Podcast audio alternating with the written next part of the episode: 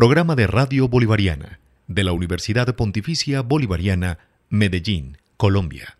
Bienvenidos, queridos oyentes, a los miércoles de Psiquiatría de Cita con la Salud, un programa de Radio Bolivariana en alianza con el posgrado de Psiquiatría de la Universidad Pontificia Bolivariana. Nos están escuchando a través de Radio Bolivariana en los 1110 AM.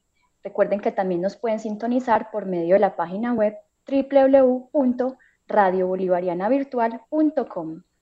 Este programa es conducido por quienes habla Laura Escobar con el acompañamiento de la doctora Marcela Alves. Hoy además con el acompañamiento y la asesoría de Carol Alves, psicóloga especialista en psicología clínica de la Universidad San Buenaventura. Estamos en un programa en vivo, así que los invitamos a llamarnos al número telefónico 604-354-8430 para que participen con sus preguntas y comentarios. El día de hoy hablaremos sobre la importancia de la terapia psicológica para la salud mental. Sin embargo, recuerden que pueden comunicarse al 604-354-8430 y escribirnos a esta hora a este programa al WhatsApp 313-655-6567 para realizar cualquier pregunta sobre psiquiatría y salud mental. Aquí estamos para escucharlos y responder a sus dudas. Buenos días, doctora Marcela Alvis. Buenos días, Carol. Bienvenidas a las dos. ¿Cómo están? Excelente, gracias a Dios, Laura. Buenos días, Laura. Muchas gracias. Sí, muy bien.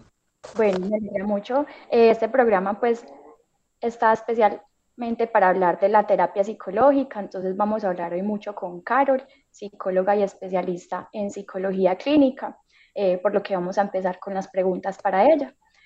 Carol, cuéntenos un poco de qué se trata la terapia psicológica y cuál es la finalidad o el efecto que tiene la terapia eh, en las personas. Bueno, Laura, la psicoterapia está concebida desde sus inicios. Eh, bueno, la psicoterapia nace porque los, eh, pues los duchos en psicología que empezaron antes, antes de nosotros, ya los viejitos como conocen a Freud, de pronto Piaget, este, todos esos que, que de pronto han escuchado por ahí, se dieron cuenta que la, la, conversación con un médico o psicólogo o, o psiquiatra, como se llamara, tenía efectos sobre la salud mental de las personas. Entonces, la psicoterapia es como esa conversación que se tiene con un profesional de la salud mental y pues la finalidad de la misma es que, aprende, que aprendas pues sobre los, las dificultades psicológicas que, que presentas o tu estado de ánimo, tus sentimientos, tus pensamientos, tu comportamiento, o sea, que aprendas un poquito más sobre ti, que aprendas de pronto a controlar algunas situaciones que, que, que, tu vida que en la vida se te presentan y no sabes cómo manejarlas. Eh, por ejemplo, si tienes una pérdida, que lo puedas manejar un poquito mejor. Eh, hay, hay, situaciones en la vida que a veces son, nos sobrepasan y la idea de la psicoterapia es que pues podamos eh, transitar por esas experiencias de, un de una forma un poquito más agradable eh, y no solamente las personas que tienen algún problema psicológico eh, o una enfermedad psicológica pueden asistir al psicólogo, sino cualquier persona puede hallar como, como una respuesta en esta dialéctica que es como la conversación que tienes con, una, con un profesional de la salud, eh, no desde el consejo de los amigos del, del, de la calle, sino desde una opinión profesional que conoce lo que puede estar pasando pues en tu cerebro, en tu en la cómo se está moviendo pues los, las, lo neurológico que hay en nosotros y darte respuestas que van a ser totalmente eh, imparciales. No va a ser como nada desde, es que yo creo, es que yo pienso que tú puedes hacer esto así basado, sino desde alguien que tiene el conocimiento para poder orientarte. Muchas gracias, Carol. Y le pregunto, ¿cuáles son esos enfoques en las terapias psicológicas? Porque eh, tiene, hay corrientes, ¿cierto? También en la psicología entonces, se hacen unas recomendaciones según la edad o según la situación. Cuéntenos un poco de esas terapias que están eh, con las especialidades de, ustedes, los psicólogos y las psicólogas. Bueno, empecemos por, por saber que no todos los psicólogos pueden eh, hacer psicoterapia. Los psicólogos que hacemos psicoterapia son, somos los psicólogos entrenados en eso y que deben ser psicólogos clínicos. Entonces, la psicología como tal se divide en muchísimas pero la psicología clínica también se divide en muchísimas. Y como estamos hablando pues de la psicoterapia como tal, pues eh, las más viejitas, pues las que han escuchado, las que más escuchan son la psicología humanista, la psicología que deviene del psicoanálisis y la psicología cognitivo-conductual. Esos, esas son escuelas psicológicas. De esas escuelas psicológicas nacen ciertos tipos de terapia, eh, como la terapia cognitivo-conductual, que es la que usan los psicólogos cognitivos conductuales, que tiene que ver más con el tema de, interpretar la realidad a partir de creencias y estilos de pensamiento como, estructurados. Y el resultado de, que, de, lo que nosotros hacemos es esa estructuración de nuestro pensamiento. Es decir, todo lo que nosotros hacemos es el resultado de algo que pensamos y eso por consecuencia tiene un, unas, unos, pues, unos comportamientos determinados. Eh, entonces lo que hacen los, terapias, los de la terapia cognitivo-conductual es más eh, dedicarse a, evitar como que, o sea, como que tú puedas generar hábitos de vida eh, determinados que sean saludables, obviamente, y que tus pensamientos no conlleven a unos, a unos resultados negativos, sino más bien que sean adaptativos. La terapia conductual, que también deviene de los cognitivos conductuales, es, centrada únicamente en lo conductual, le sirve más a los niños, porque no, eh, los niños no tienen como, como mucha claridad de, de, lo que están pensando eh, no hacen como ese procesamiento tan complejo que hacemos nosotros los adultos. Entonces, para los niños es un poquito más fácil la terapia conductual. Sin embargo, ellos también le meten un poquito cognitivo. Eh, también tenemos la, terapia psicodinámica o el que deviene del psicoanálisis, que es el que todo el mundo pues hace referencia a lo de Freud y todo esto, que nada más conocen pues el, el nombre de él, pero después de él vino mucha gente y, y nace lo que se llama la terapia psicodinámica, que es una terapia un poquito más rápida. La gente suele pensar que el psicoanálisis es el largo, el, tedioso, que se sientan en el, en el diván, que, que duran 3.000 años haciendo eh, psicoterapia. Sí, eso es una forma y es más para pacientes que les gusta, que, que, que, están en ese proceso de, autoconocimiento y yacen ahí en el diván relajados y tranquilos. Pero la terapia psicodinámica es como una, eh, como una forma rápida de llegar a lo que, a lo que busca el psicoanálisis, eh, pero de, forma un poquito más breve. Eh, están los humanistas, que son los que su lema es como centrarse eh, en el aquí y en el ahora. Entonces trabajan generalmente con lo que experimenta el paciente durante la terapia y en la vivencia actual de su experiencia. Entonces, de estos humanistas también se, se, desglosa una serie de terapias actuales que son las terapias de, de tercera generación, que trabajan en la, en la, en la conducta del paciente desde un enfoque un poquito más global. Eh, o sea, no se centra como en el problema de la persona, sino en toda la vivencia del paciente. Y son estas terapias que no sé si has escuchado por ahí, el mindfulness y todas estas, estos nuevos que han aparecido, eh, que son súper buenos. Eh, todo esto, pues obviamente es, es, lo da la ciencia, la investigación. No es como que, ay, yo me, yo, se me ocurrió hacer un nuevo tipo de terapia y ya, sino que lleva años de trabajo y hay muchísimos, eh, con muchísimas personas que están trabajando en eso. Y pues otra que te puedo decir también es la terapia sistémica que se, que se utiliza más que todo con familias, eh, porque pues las familias requieren otro tipo de, de enfoque para abortar, porque no, no estás tratando solamente eh, con el paciente, sino que tienes que abordar a todo un núcleo familiar y eso es un poquito más, requiere como otro tipo de entrenamiento. Eh, cabe resaltar que todo, para que tú elijas un tipo de terapia u otra, tienes que primero verificar que tu psicólogo esté entrenado en eso o, eh, o no, es lo mejor. Por ejemplo, yo, yo soy, yo estoy entrenada es en psicología dinámica, yo no podría decirte puedo hacerte una terapia cognitivo-conductual porque no, no tendría la experticia.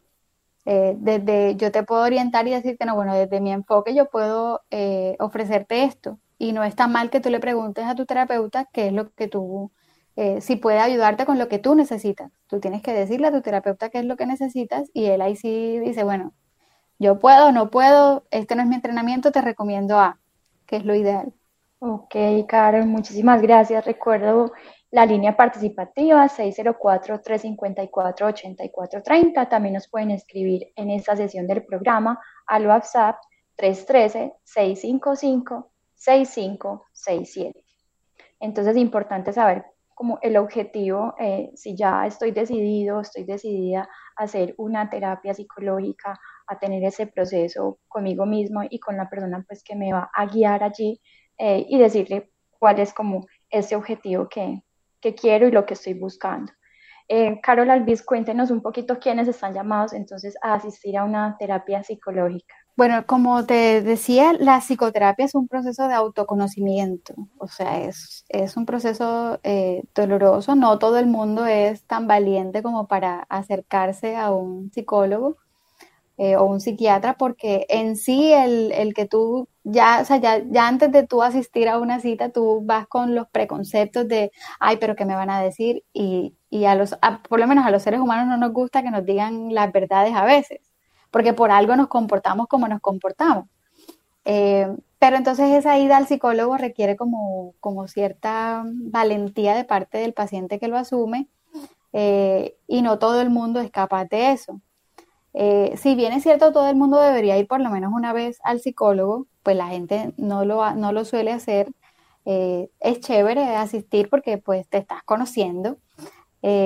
Sin embargo, las personas que deberían asistir o, sería ideal que fueran un psicólogo o un psiquiatra es todas aquellas personas que, uno, tengan un, trastorno eh, mental determinado. ¿cierto?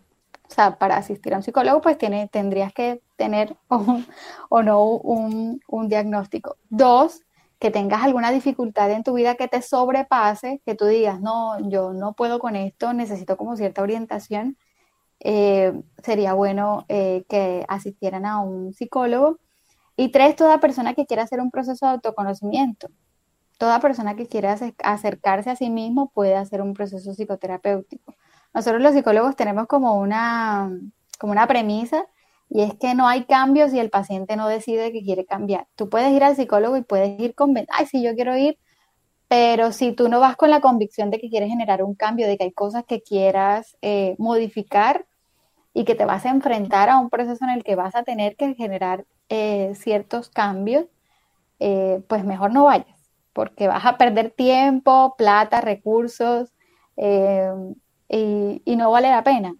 Entonces sí debe ir como preparado con esa idea. Bueno, y qué decirle, por ejemplo, a las personas que sí, a veces se niegan mucho, dicen, no, yo no lo necesito, no estoy loca, no estoy loco, pues o que realmente sí ven como el resto de su núcleo familiar como que le aconseja que puede enfrentar la situación que tiene de otra forma, ¿cierto? O que dicen que yo con mi voluntad lo puedo, con mi fe lo puedo, puedo salir adelante, lo puedo solucionar, o que no tengo el dinero porque a veces eh, no consigo la cita, pues, eh, por eso que me da la EPS. ¿Cómo decirle a estas personas que a veces pueden que estén muy reacias y que realmente sean las que más necesitan una asesoría en psicoterapia? Bueno, lo primero que hay que aclarar es que las personas que van al psicólogo eh, no están locas. O sea, la locura es un término coloquial que nosotros usamos para referirnos pues a los trastornos, eh, pero las personas que van al psicólogo por lo general no están locos. Al contrario, toda persona que decide por voluntad propia asistir a psicología es una persona cuerda, porque dice yo necesito eh, esto, voy a buscar la forma de solucionarlo. Eso lo hace una persona cuerda, una persona loca no, no tomaría esa decisión. Eh, lo segundo es que, bueno, los seres humanos tenemos un arsenal de, herramientas, contamos con un arsenal de herramientas que nosotros llamamos las estrategias de afrontamiento. O sea, eh, por ejemplo, te pongo ejemplos, asistir a un culto religioso, hacer ejercicio, meditar, bailar, pintar, eh, hablar con a, un asesor, no sé, una persona mayor. Todas estas cosas son herramientas que nosotros podemos usar para solucionar, solucionar pues, los problemas que nos, que nos aparecen en la vida. Sin embargo, hay veces que ese tipo de, herramientas no nos cubren ciertas necesidades. Entonces, lo ideal sería eh, acudir a un psicólogo o psiquiatra para verificar, pues, si yo necesito o no necesito alguna ayudita extra. Sin embargo, eh, sé que hay muchas personas que dicen, no, pero es que tú, deberías, la gente suele decirle a, las otras personas, pero tú deberías ir al psicólogo porque estás loco, que tal, que no sé qué. Sin embargo, hay estrategias que usan las personas eh, que les funcionan. Hay gente que le funciona ir a la iglesia, hay gente que le funciona eh, ir al, incluso ir al médico tratante, a un médico, a un médico general. Va al médico y le funciona ir a hablar con el médico va a hacer ejercicio y le funciona ir a hacer ejercicio. eh, hay cosas que nos pueden funcionar. Sin embargo, cuando ya yo noto que hay cosas con las que no estoy, o sea, no me están sobrepasando, lo mejor es asistir a un profesional de la salud mental y que no tengan miedo, porque es la verdad un proceso súper bacano cuando tú llegas al momento en el que dices, hey, esto no lo había visto de esa forma, qué chévere verlo de otra forma distinta. Y cuando llegas como a esas realizaciones y encuentras como ciertos caminos, pues la vaina se pone chévere. O que se puede decir, no sabía por qué me pasaba esto, cuál era la raíz, eh, realmente venía desde hacía muchos años, pero no lo había hecho consciente y ya puedo tomar una decisión frente a lo que me siga pasando en la vida con determinadas situaciones, por ejemplo. Esta pregunta es para ambas.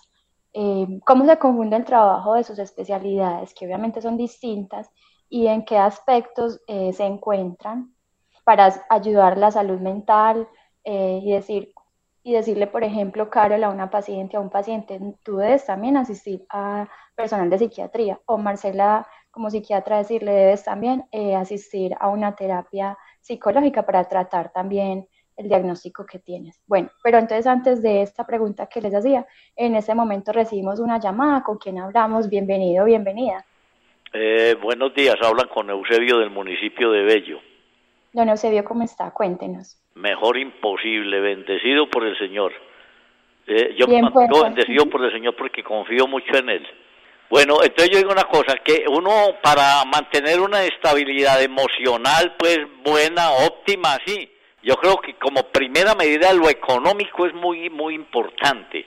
Pongamos una persona que tenga su obligación, sus hijos estudiando, de pronto si no tiene su casita y tiene que estar pagando arriendo, y de pronto con estos salarios que maneja el gobierno ahora, que ahora los salarios buenos son para los corruptos, para los congresistas, y, y, a la persona que lucha la vida, que trabaja, la manejan con unos salarios de miseria, ¿cierto? Entonces yo digo que eso influye mucho porque en la cuestión pues emocional y mantener una cuestión emocional estable, porque una persona con un salario de miseria como los que maneja el gobierno ahora, los corruptos, y con una obligación como ya les dije así, eh, yo creo que una persona que tiene que echarle mucha cabeza a cómo es que va a poder eh, eh, subsistir, ¿cierto? Así, entonces eso influye mucho. Yo siempre he dicho, porque yo soy deportista, y siempre he dicho, y eso es válido, muy válido, el deporte, eh, la calidad de la alimentación también. El deporte, eso es importantísimo, respirar profundo, todo, mantener una actitud mental positiva, ¿cierto? Pero entonces ahí viene la cuestión que el que no tenga eh, una cuestión es estable económicamente siempre es como difícil. Bueno, eh, controlarse, pongamos esta muchacha, eh, se me olvida, mm, bueno, no, una que es por ahí, eh, que mm, en ese yo me llamo, bueno, eh, se me olvida en este momento, y ella dice que si quiere eh, controlar su peso, tiene que controlar su voluntad, también controlarse uno y saberse medir en la alimentación, es cosa muy, muy importante, ¿cierto? Pero el deporte, estar al aire libre, todo eso, eso influye mucho para mantener una salud mental óptima. Era mi participación las felicito por el programa, Dios me las bendiga y hasta otra próxima oportunidad. Don Eusebio, muchísimas gracias por su participación, por esa intervención tan oportuna. Eh, realmente pues la situación y el contexto económico es muy difícil a veces tener como los recursos para estas em, consultas. Sin embargo, Carol acá nos puede contestar em, de la asistencia pues a psicología. Don Eusebio, pues muchas gracias por su intervención. La verdad es que tiene absolutamente toda la razón. Número uno, que una persona que vive con un salario así como el que usted eh, habla, pues obviamente debe tener algunas dificultades emocionales. Eh, incluso, bueno, si tiene, yo le aconsejo a la persona que nos está escuchando, si tiene alguna de estas dificultades, yo sé que es complicado, pero por ejemplo con la EPS algunas veces se puede conseguir eh, algunas, algunas ayudas. entonces, por ahí podríamos tener una opción para trabajar en ese tema de salud mental. Y otra cosa importantísima que dijo el señor Eusebio y es que dificultades como, como... ¿Tenemos otra llamadita? Sí, eh, bienvenida, bienvenida, ¿con quién hablamos? Buenos días, les habla Guillermo Palacio. Don Guillermo, ¿cómo está? Cuéntenos. Muy bien, usted. No vea, eh, ese programa me parece muy interesante, pero a mí me despierta una curiosidad. De pronto lo que voy a decir puede ser que me ligue un poquito el tema, aunque no lo creo. En los tratamientos, en las terapias con psicólogos y psiquiatras, ocurre un fenómeno muy particular. A veces, y es un porcentaje elevado, o de pronto no muy elevado, pero sí más o menos un 50%. El, hay veces el paciente frente a su psicoterapeuta o a su psiquiatra a veces desarrolla lo que se llama una empatía, una relación, un entendimiento muy bien entre el paciente y el psicoterapeuta, el psiquiatra o su médico tratante. Y muchas veces ese paciente, como hay una empatía, un entendimiento fabuloso, trata de auscultar la vida íntima de ese psiquiatra o de ese psicólogo o de esa psicóloga. ¿Qué hará ese psicólogo? ¿Cuál será su vida fuera de consultorio? ¿Su vida social cómo es? ¿Será casado o no será casado? Una especie, surge una especie de enamoramiento, no digamos eh, que un enamoramiento de tipo afectivo, es decir, que pretenda que haya una relación sentimental, no, sino que ese entendimiento lleva a que este, el paciente profundice en la vida íntima de ese psiquiatra. Por eso el psiquiatra, con mucha astucia y mucha sagacidad, debe establecer una barrera. Cuando capta esa situación, romper de una, que mi paciente no se entere de mi vida privada porque eso puede romper con la terapia, la puede dañar. Me explico mejor. Muchas veces un paciente bajo, víctima de una depresión severa, en ayuda de su psiquiatra, porque la depresión se generó a que su esposa, su esposo la abandonó. Eso resulta que descubre que el psiquiatra también abandonó a su esposa en esas investigaciones, digamos, que él hace eso puede entorpecer la terapia. Entonces, es algo que me inquieta a mí. ¿Cuáles serían, los, si lo que digo es cierto o no, y los mecanismos que se deben emplear? Muchas gracias. Don Guillermo, muchísimas gracias por su participación. Carol, cuéntenos por favor cuál es entonces esta diferencia y esta relación entre el profesional y el paciente. Bueno, vamos a ir en orden para que no se nos pierdan unos punticos importantes que anoté por acá. Y es que, bueno, el señor Eusebio decía algo importante y es que eh, la nutrición no se puede desligar de ningún proceso de salud mental. La nutrición es importantísima e incluso los psicólogos solemos remitir a, nutrición y dietética cuando surgen algunas dificultades como depresión, ansiedad, eh, porque tiene mucho que ver con la salud mental, con cómo se mejora la salud mental. Y pues ahora con lo que dice el señor Guillermo, pues me ha pasado eh, que hay pacientes que les gusta, como dice el señor Guillermo, oscultar en la vida de, su profesional tratante. Sin embargo, por eso les decía que es importante que uno pueda eh, saber si su terapeuta es o no entrenado en psicoterapia. Porque un psicólogo que no es entrenado en psicoterapia, por lo general puede irse por el lado de lo que no debe hacer y puede dejar que sus pacientes osculten en su vida íntima. Cuando nosotros estamos haciendo procesos de psicoterapia, en las primeras sesiones se dejan claras las normas de la terapia psicológica y se le dice al paciente, bueno, eh, yo soy tu psicólogo, psiquiatra, en el, caso de Marcela, eh, y se deben dejar claras esas, esos límites. Por ejemplo, em, yo que hago como profesional, yo no tengo una línea telefónica para todo, donde estén mis pacientes y, mi vida privada, sino que tengo una línea exclusiva para los pacientes eh, por ejemplo, eh, con el tema de las redes sociales es súper fuerte porque, por ejemplo, cualquier persona puede encontrarte en Facebook o Instagram y le gusta como, como mirar, como incluso comentarte por ahí cosas. Entonces es importante que no dejes como la vía abierta a ese tipo de redes. Yo, por ejemplo, tengo mis redes privadas para, para de uso privado y ya una red eh, profesional para el tema de los pacientes y este, esas son cositas importantes que, hay que dejar claras. Entonces, em, eso, eso es importante a la hora de establecer como ese, esa relación terapéutica. Puede pasar que el paciente se enamore, y como decía el señor Guillermo, es un enamoramiento así como, como eh, ¿cómo se dice? Este, la palabra es platónico, es un, es un enamoramiento platónico y, y tiene, es más, es una muestra, eso lo vemos, los psicólogos dinámicos de, de, mi, de mi enfoque lo vemos como una muestra de que se está estableciendo la relación terapéutica. Entonces, eso para nosotros nos dice, bueno, aquí hay algo que se está generando, yo tengo que, que limitarlo, pero hay algo que se está generando. Eh, eh, si esas, hasta con las mujeres ocurre, no es que solamente vaya a pasar, pues si yo soy mujer, entonces se me va a enamorar un hombre y, así, no, hasta con las mujeres ocurre, pero cuando ese tipo de cositas se generan, a nosotros los psicólogos nos dicen, epa, aquí hay algo que se está generando, ella se está vinculando conmigo porque me está viendo como, como una persona de su, de su realidad, no me está viendo solamente como el psicólogo y psiquiatra que está por allá, sino que, epa, se está vinculando. Y esa vinculación nos dice que hay algo que de las relaciones terapéuticas se está, se está generando de manera exitosa. Entonces es chévere cuando eso se da y saberlo detener también.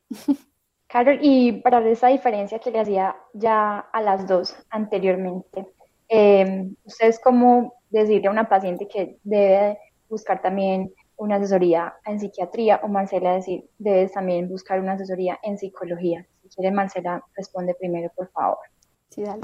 Y Laura, y quería complementar un poquito también lo que la pregunta de don Guillermo y hacer una diferencia en que él hablaba también de la empatía. La empatía es como eh, eso que se genera cuando tú sientes que tu profesional se conecta contigo, entiende lo que tú sientes y eso es algo muy chévere, tener como esa relación empática con el paciente. Y entra como la simpatía, que sería ya irse al otro lado, por lo menos en la parte de psiquiatría pasa mucho también, donde el paciente también aparte del enamoramiento puede pasar como una confianza de, de irse ya más allá de lo profesional, creerse amigo de su psiquiatra y eso sí ya va más allá y es el profesional, como dice Carol, el que limita esas situaciones y las detecta y en algunos casos incluso puede remitir a otro, a otro terapeuta, a otro psiquiatra, cuando ya no hay forma como de limitar esa relación. Con respecto a esa pregunta de cuál es la diferencia entre la psiquiatría y la psicología, en donde se interconectan, eh, es una pregunta demasiado interesante porque la mayoría de la gente se confunde y no entienden eh, cuáles son las diferencias. De hecho, se sorprenden cuando se enteran que los psiquiatras somos médicos. Entonces, aquí radica la primera gran diferencia.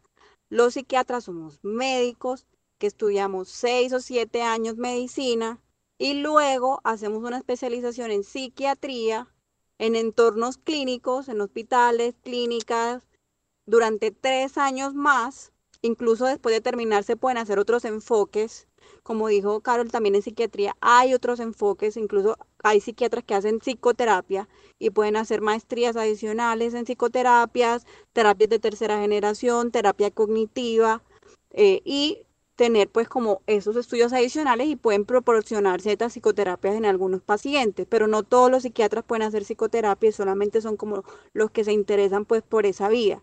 Entonces, en psiquiatría, como somos médicos, entonces los médicos psiquiatras tienen esa posibilidad de poder generar fórmulas médicas a sus pacientes y hablamos la semana pasada la importancia del tratamiento psicofarmacológico que genera como esos cambios en los neurotransmisores. Entonces somos los psiquiatras los que podemos hacer primero iniciar medicamento, monitorizarlo, hacer los cambios y si tienes un enfoque en psicoterapia, también se puede hacer pues como una psicoterapia al paciente.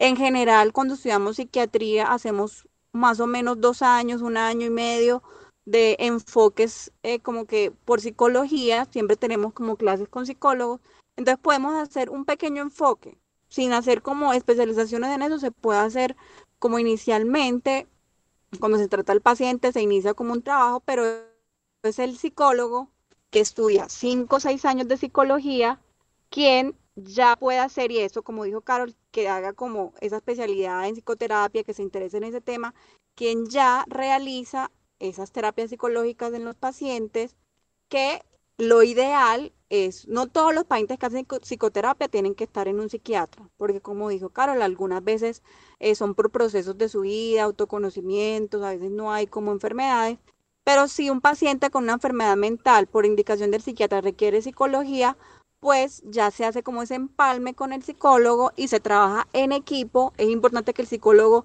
sepa cómo va el paciente con el psiquiatra, qué tratamiento está teniendo, cómo le está yendo con esos tratamientos. Y el, psico el psiquiatra también tiene que saber cómo le está yendo al paciente, si realmente ese psicólogo está cumpliendo con los objetivos y tiene esa posibilidad de brindarle al paciente eh, las respuestas o lo, o lo que yo estoy esperando como psiquiatra que se maneje por psicología. Entonces ahí donde se unen y se trabaja en equipo, pues generalmente. Creo que tenemos otra llamada. Bienvenido, ¿con quién hablamos? ¿Cómo están? Bien, ¿con quién? Con Noemi. vea, esta pandemia nos va a matar a todos. Ninguno sabíamos cómo era esto. Qué cosa tan horrible. Que ha habido pandemias y que van a haber más, pues eso dicen todos pero todos estamos al borde de la locura. Yo ya no duermo nada.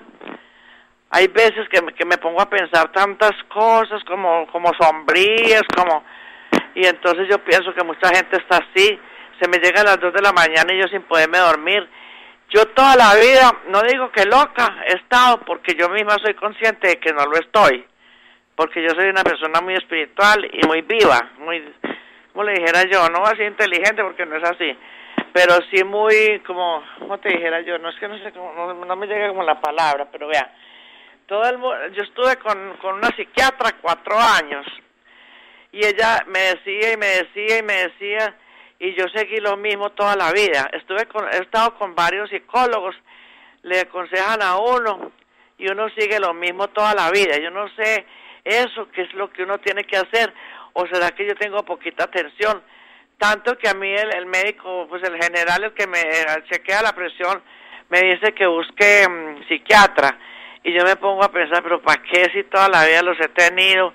No es que yo esté meditando el trabajito suyo, el de ustedes, pero entonces yo digo que soy yo, porque es que, y además, otra cosa, hay mucha mala educación. Yo no, no, lo que voy a contar no es por lamentarme, porque yo he sido capaz en mi vida con muchas cosas duras, pero vea, hace uno una pregunta en la calle y le contestan con cuatro piedras en la mano. Una mala educación aterradora. Y entonces yo digo, y que es porque uno ya está viejo, porque yo he estado conversando con una persona, tratándome con esa seriedad y hablando por teléfono y mirando para otro lado, porque como se cree en el ombligo del Espíritu Santo, no, es decir, ustedes pensarán, esta como está amargada, no es eso tengo una realidad encima que, mejor dicho, es horrible. Llega una joven con el busto afuera, el pantaloncito corto y roto, y a esas sí se deshacen por atenderla. Entonces uno nota la diferencia. Esas cosas de la mala educación de la gente entre la sociedad también causa esa, no digamos depresión, porque yo no, no estoy depresiva, pero sí he sido muy nerviosa, pienso mucho, mi mente no se no se vacía un momento de pensamientos de una casa y otra. Y entonces, para que ustedes digan alguna cosa y para que me consuelen. Yo me voy, que soy muy cansón y muchas gracias. Doña Noemi, muchísimas gracias por su participación. No es ninguna forma de canzonear, nada de eso. Carol Alvis la puede asesorar sobre ese insomnio o la ansiedad o esos pensamientos pues que a veces eh, son tan constantes y es difícil de, de parar. Bueno, lo primero que le tengo que decir a la señora Noemí es que si está teniendo pensamientos sombríos y está teniendo algunos síntomas, eh, bueno, según lo que ella comenta, a mi parecer sí puede estar experimentando algunos síntomas depresivos, entonces sería bueno que consultara lo más rápido posible, eh, porque sí puede estar presentando algunas dificultades. Bueno, y con lo que ella decía de la, de la pandemia, pues la pandemia nos ha generado dificultades hasta nosotros los profesionales de la salud, o sea, todos hemos visto eh, las afectaciones en nuestra vida eh, profesional, laboral, eh, personal, todos hemos sido afectados por la pandemia. Incluso la, la, salud mental se vio afectada para bien porque, claro, como se afectó tanta gente de la salud mental, entonces ahora le están prestando un poquito de más atención a este tema y eso nos conviene a nosotros, los profesionales de la salud mental, pero sí se está generando un problema de salud pública porque no se está atendiendo la salud mental como, de, como debe ser. Las EPS no están generando más contratación para profesionales de la salud, eh, las agendas se llenan, la gente no, no, obtiene la cita que necesita el día que la necesita, entonces eso genera un problema de salud mental, de salud pública que no se está atendiendo. Eh, a la señora Noemí, pues eh, la verdad es que sí sería bueno que, que consultara y que si hay alguien de su confianza que le ha dicho, bueno, acude al psiquiatra, eh, pues lo mejor sería que acudiera para que pudieran descansar un poquito más y como que su cerebro eh, tuviera como ese descanso que necesita al dormir. Dormir es una de las actividades más importantes que tenemos nosotros los seres humanos y si no estamos descansando, la, la cosita se pone un poquito tesa. Tenemos ahí una otra llamada. Sí, ¿con quién hablamos? Bienvenido, bienvenida. Buenos días, vean nuevamente con Guillermo Palacio. Cuéntenos, Guillermo. ¿Me escuchan? Sí, señor, bien pueda. Vean, se me quedó algo que me parece importante. La psiquiatría y la psicología son áreas de la salud importantísimas, fundamentales. Lo que pasa es que está ligado también a la cultura de los pueblos. Caso concreto de Colombia, pues un país subdesarrollado, hay mucha incultura todavía. Entonces, en la esfera laboral eso tiene mucha incidencia. Muchas personas no van donde el psicólogo, donde el psiquiatra, porque quedan estigmatizados.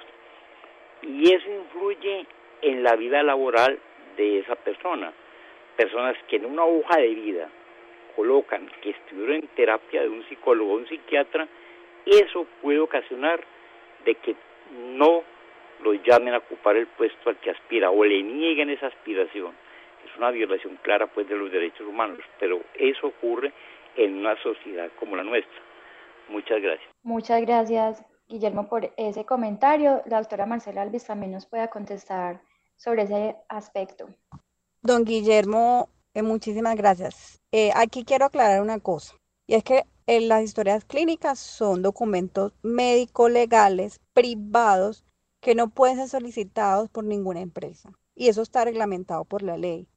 Si bien es, como dice, realmente es, un, es lamentable que en muchos lugares, si hay un antecedente psiquiátrico, se nieguen muchas veces a contratar las personas. Por eso, eso solamente le interesa a la persona afectada.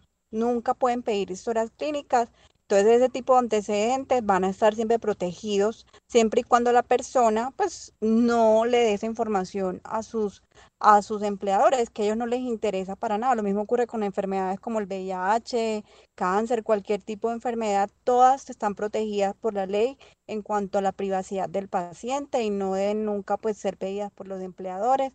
Y en caso tal eh, de que pidan antecedentes, eh, realmente si usted está muy bien controlado por parte de psiquiatría, tiene una vida normal, pues sería como innecesario darlo en caso tal de que sepan que esto puede limitar como sus opciones como laborales. Es un consejo pues como muy personal, pero, pero que realmente eh, ya que hay este tipo de discriminación, pues lo mejor es que cada persona pues tenga resguardado siempre todos sus antecedentes y tenga pues adecuados controles por sus especialidades tratantes, pero sabiendo que esto es privado. Eh, bueno, y recibimos otra llamada en este momento. ¿Con quién hablamos? Bienvenido o bienvenida. Eh, buenos días, habla con Magdalena Campos, que siempre, yo como me puedo quedar callada ante cosas tan hermosas. No, no, no, yo la psicología, para mí la psicología eh, o la psiquiatría, para mí eso es lo más sagrado valorando mucho todas las otras profesiones, el médico en general, todo, pero la psicología y la, y la psiquiatría fueron los que me sacaron a mí adelante y en una forma muy bonita. Yo no voy a criticar ni voy a juzgar a nadie, pero yo sí he sido muy beneficiada. He sido tan beneficiada que a la hora de la verdad no me iba a servir nada porque, porque como le digo, yo estuve en, pero antes de todo no me canso de felicitarla, es que a ustedes no se les siente cansancio y, y yo no sé cómo hacen para bregar ese problema de la psicología y la psiquiatría y yo no sé por qué dicen que es que la mente de uno es que la lo que la casa, no, no, no, uno que no estudia y enseguida oyendo esas cosas queda uno más asustado. De todas maneras las felicito a todas, todas, porque aunque hasta lo bolivariana, ustedes son el alma, son la mente y son todo lo, lo, lo de la parte de la sociedad que nos hacen hablar, que nos buscan y nosotros pues tenemos que contarnos bonitas cosas. Yo, por ejemplo, le comento, tuve algo que solamente ustedes les pueden poner el nombre. Como le digo, tú, yo fui huérfana, tuve la luga, bueno, ¿en qué no tuve? Pero gracias a mí, ¿por qué no pasé? Pero muy contenta, muy contenta porque no conocí ni el robo, ni la prostitución, ni la mendicidad. Orgullosa, prevenida y desconfiada desde niña, nada. A mí no tuve nadie que me enseñara, pero no sé, para el alcohol y, la cerveza me enseñaron a ser berraquita y a, valorarme y a respetar mi cuerpo, a pesar de que bebía todos los días y, y, llegué el momento que utilizaba pues todo tipo de droga.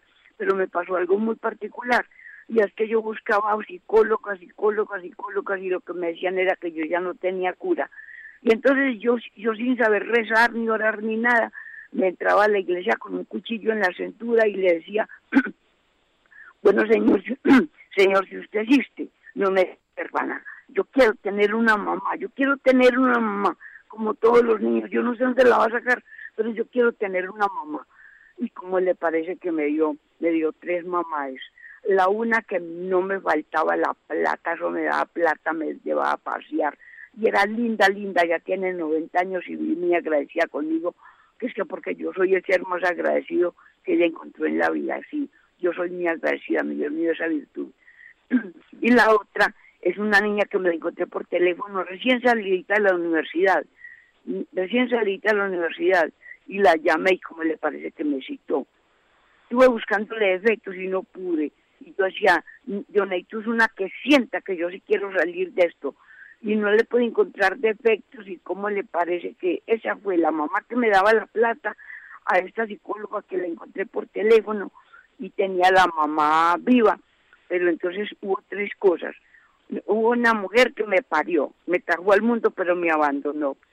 Hubo otra que me daba, me quitaba el hambre y me daba plata y me quería mucho, mucho, que esa abuela que me abundaba en todo lo material. Y al buscar la psicóloga, como le parece que ella dijo, pues no, no, no, se entregó a mí totalmente y me trató dos años y medio y yo no sé cómo se fue para, para California y entonces yo no sé, hubo una relación tan bonita que que ella ya, ya me buscaba, yo de aquí me resulté haciendo amiga de la mamá y el papá, y yo le mandaba notas por allá, y yo me hacía una falta y pude sentir en ella, ella volvió y yo dije, Señor, tráemela, tráemela de nuevo, que yo no la vuelvo a molestar, pero el solo hecho de sentir su presencia aquí en la ciudad, con eso seré muy feliz, muy feliz y agradecida. Y ella volvió, ella volvió. Y, y ella aceptó, aceptó que yo le dijera que yo no tenía la culpa de que una mujer me haya traído al mundo otra que me hubiera, que otra que me hubiera dado plata y, y, y, me hubiera dado de comer, pero que necesitaba la mejor, que era aquella madre que se que metiera entre los zapatos míos y fuera la que me extendiera su mano para que no me dejara caer y que esa había sido ella, que yo la quería como una madre y el regalo más grande que me dio es que me aceptó le di el abrazo de, de, de, de, madre y ya seguí haciéndole notas, tarjetas de madre, de todo eso. Y ha sido una amistad hermosa y ella es de, de otro país, pero no confundiendo la, la, pendejada ni la carajada. Ahí me perdonan, pero quería darle este testimonio, pero sin la psicología en el mundo no puede existir ni la psiquiatría.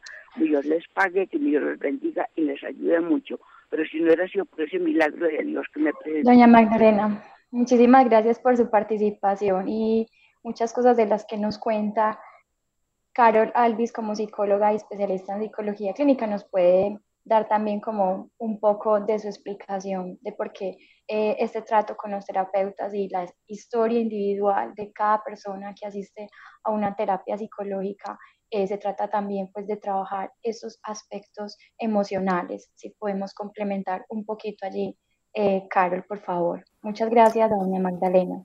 Sí, Laura, hay una cosa que se llama la psicoterapia de apoyo, eh, que por lo general va ligada a esa, a esa, como ese sostén que le brinda uno al paciente desde los vacíos afectivos que presenta el paciente. ¿Tenemos otra llamadita ahí? Sí, buenos días, ¿con quién hablamos? buenos días, hablan de nuevo con Eusebio. Don Eusebio, cuéntenos.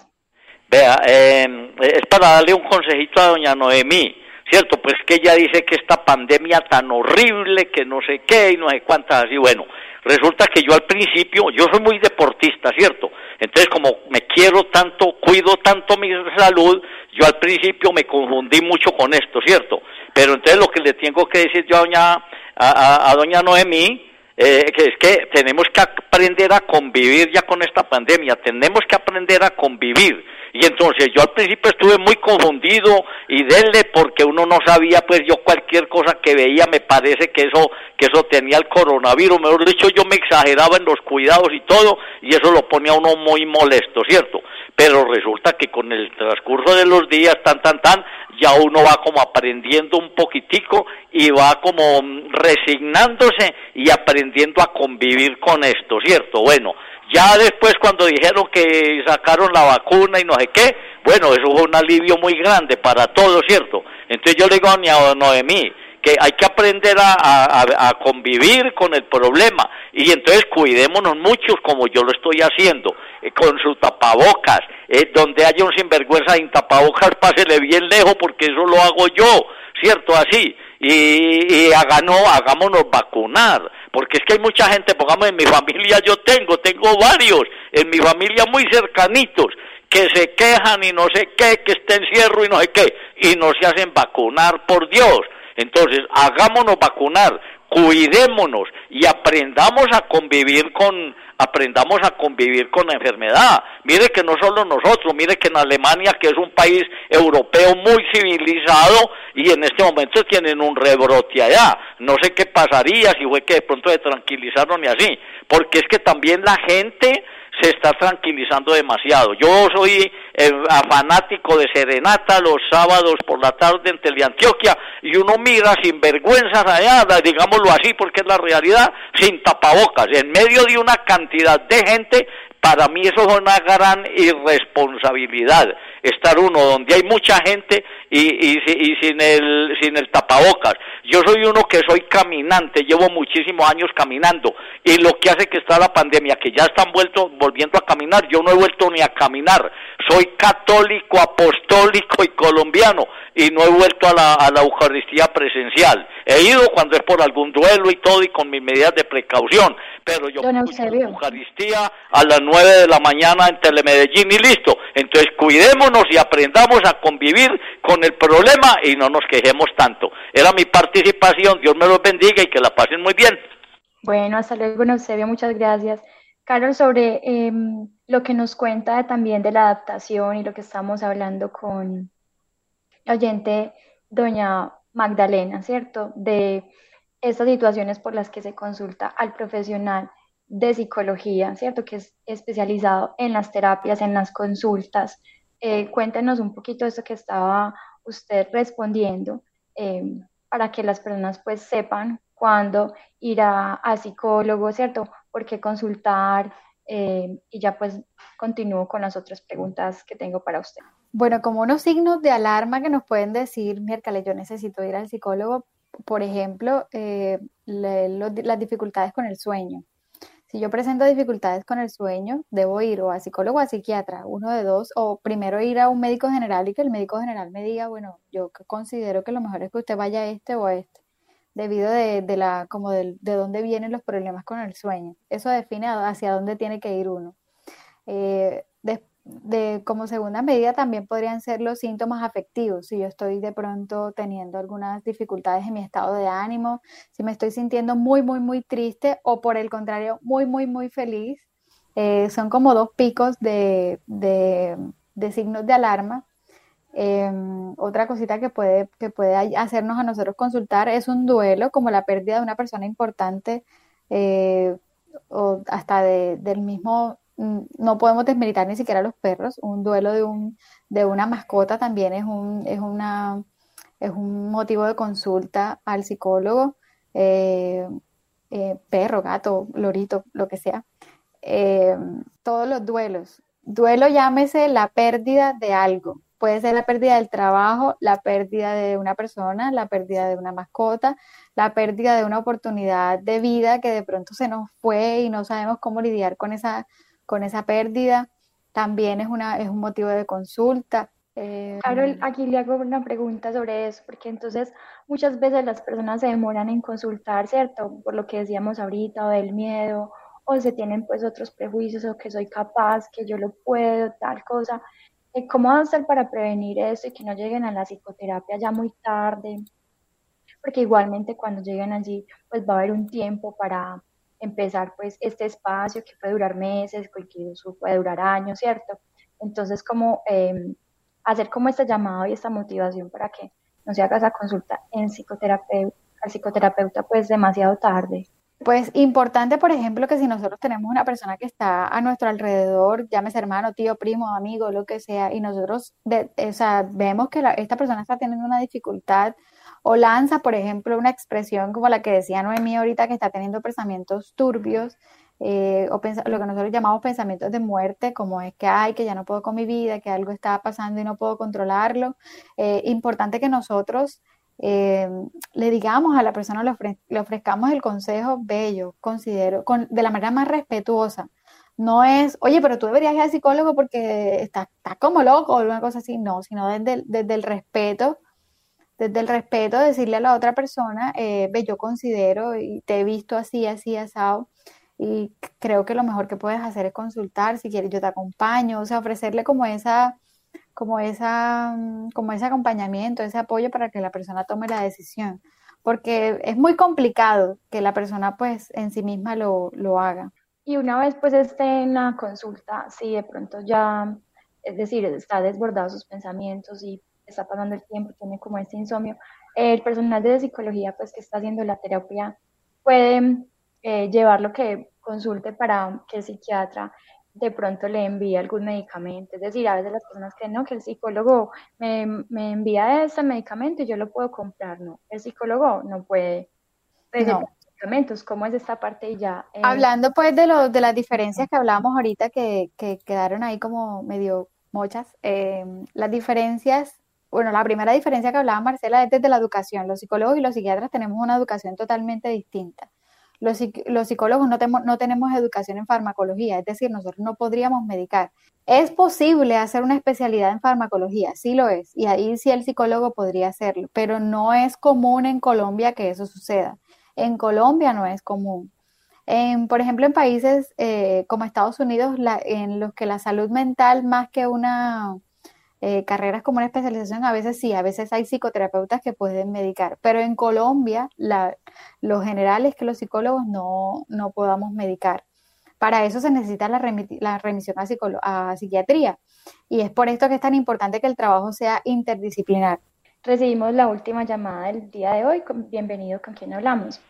Hijita, buenos días. Hablas con Beatriz Cano. Hola, felicitarlos por esos programas tan lindos de Radio Bolivariana. Y una cosita con todo el respeto, a decirle a don Eusebio que doña Noemí no se estaba quejando, está contando su vida, eh, cómo sufre ella con sus miedos y sus cosas quejándose de él que cuentan todos los programas de Radio Bolivariana, su profesionalismo, sus hijas y, y, y que es un modelo 44, ya no sabemos la vida de él y es de pareja. Eso sí es canchonijita, lo digo con todo respeto, pero doña Noemi en ningún momento se llegó a, llamó a quejarse, sino a decir los miedos y las cosas que ella siente.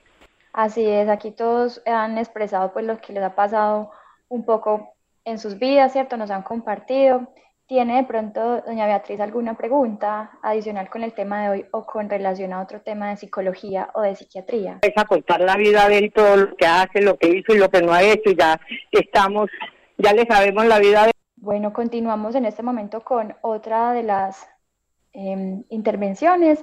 Eh, a Carol Alvis le pregunto, em, ¿qué ha hecho que las personas sigan asistiendo a consulta terapéutica que ha ido cambiando con el tema de la pandemia y por qué también las personas eh, dejan de asistir. Por ejemplo, lo inician su terapia psicológica, pero eh, algunos de los factores que ya hablamos anteriormente, pero ya cuando están en la consulta, que puedan ya eh, verse pues allí en el espejo, que pueda ser doloroso, que pueda encontrarse pues con un montón de respuestas que mm, no las pensaba, ¿cierto? ¿Qué son esas cosas que dan como ese esa forma de que desacomode y que tal vez, bueno, no voy a volver o más adelante o no quiero, no quiero cambiar, este tipo de factores que puedan suceder con la terapia psicológica. Bueno, uno de los principales factores de, que una persona puede desertar de la terapia es la economía, porque no es, no es económico ir al psicólogo. Eh, sin embargo, hay tarifas que se pueden manejar con, para, para uno puede encontrar una, una sesión de psicoterapia de 60 mil pesos hasta, hasta 300, 400 mil pesos, dependiendo del profesional. Eh, pero en promedio, en un, especialista podría estar eh, cobrando como 100 mil pesos la consulta. Eh, y eso para la gente a veces no es, no es sostenible porque pues tendrían que para una, lo ideal sería que fueran una, por lo menos una vez a la semana y a veces eso no es, no es tan fácil, entonces la gente decide no, no, no, no ir más.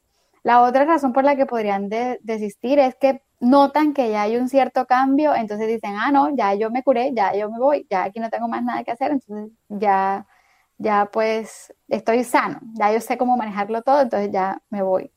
Y la verdad es que a veces solamente es solo la puntica del iceberg lo que han logrado eh, ver, pero claro, como ven avances, entonces se sienten autosuficientes y dicen, no, pues yo me voy. Y la otra es que hay muchas veces que las verdades que se dan en, en, la psicoterapia son fuertes, son demasiado duras. Entonces, cuando la persona a veces tiene una personalidad tan fuerte que se siente atacado, entonces dije, ah, no, yo no voy a venir aquí para que me digan que todo lo que yo estoy haciendo, porque ah, pasa a la gente le, le, duele escuchar la verdad de que lo que estamos haciendo no está tan, tan acertado o que yo soy el que... A la gente no le gusta saber que yo soy la que está generando mis, mis, mis, mis insatisfacciones, mis necesidades, o sea, que yo soy el mismo que me está eh, generando daños. Entonces, cuando a la gente no le gusta escuchar eso y se siente atacada, entonces dicen, ah, no, yo me voy porque aquí me van a decir que yo soy un loco o que yo no estoy bien, entonces la gente decide no volver. Pero pasa por lo general que cuando la gente por allá en su casa hace el análisis y dice, miércoles, ¿verdad? Lo que la, terapeuta me estaba diciendo es cierto y yo sí soy, eh, entonces voy a volver, voy a volver y, y, retoman. Carol, y muchas veces es también eh, de los especialistas o en psicología, hay tarifas diferenciales, entonces también preguntar eh, si hay tarifas diferenciales y de acuerdo también al salario de las personas, pues los psicólogos y las psicólogas tienen pues allí como su tarifa para los pacientes. Em, Incluso por la EPS también podrían conseguir eh, cierta ayuda para las personas que de pronto son de bajos recursos y eh, tienen de pronto la subsidiado, el régimen subsidiado, pueden asistir también a psicología con la EPS. Eh, Carol, y una última pregunta. Las personas que asisten a psicología, que continúan pues como en su proceso, pueden a su vez en el transcurso del tiempo como eh, mejorar sus emociones frente a situaciones que antes eh, las irritaban o les generaban así pues como esa ansiedad o, un montón de cosas también a nivel físico o a nivel pues de incomodidad. Con el paso del tiempo también pueden mejorar pues como toda esta salud, por decir algo emocional, para ya continuar pues otro proceso y renacer, por así decirlo, eh, en otras vivencias y en otras experiencias en la vida. Claro que sí. Eh, la idea de la psicoterapia es esa, esa es como la, el, como la, la, razón de ser de la psicoterapia, generar ese tipo de bienestar emocional en los pacientes. Sin embargo, el psicólogo te da las herramientas tú decides si las, si las, si las empleas o no las empleas. Porque muchas personas también creen que ya nada más con el hecho de que van al psicólogo, entonces ya se les, se les cambió la vida por completo. Y no, tú eres quien decide si tomas o no las, las herramientas que te da el terapeuta o el profesional de la salud, ya sea psicólogo o psiquiatra. Tú decides. Eh, entonces a veces suelen echarle la culpa también al terapeuta de que la vida no se le resuelve y resulta que es que yo no tomo una actitud eh, valiente frente al cambio, de, de, verdad tener la voluntad de generar esos, esos, esas modificaciones. Carol Alves, muchísimas gracias por su acompañamiento del día de hoy. A la doctora psiquiatra Marcela Alvis también por su acompañamiento. Esperamos les haya gustado la temática. Así terminamos el programa los miércoles de psiquiatría de cita con la salud. Le agradecemos también a nuestro director técnico, Dairon Roldán, quien amablemente estuvo atento a sus llamadas. Recuerden que en radiobolivarianavirtual.com pueden encontrar todos los episodios de los miércoles de psiquiatría de cita con la salud. Los esperamos la próxima semana a esta misma hora. Que tengan un feliz día. Programa de Radio Bolivariana de la Universidad Pontificia Bolivariana, Medellín, Colombia.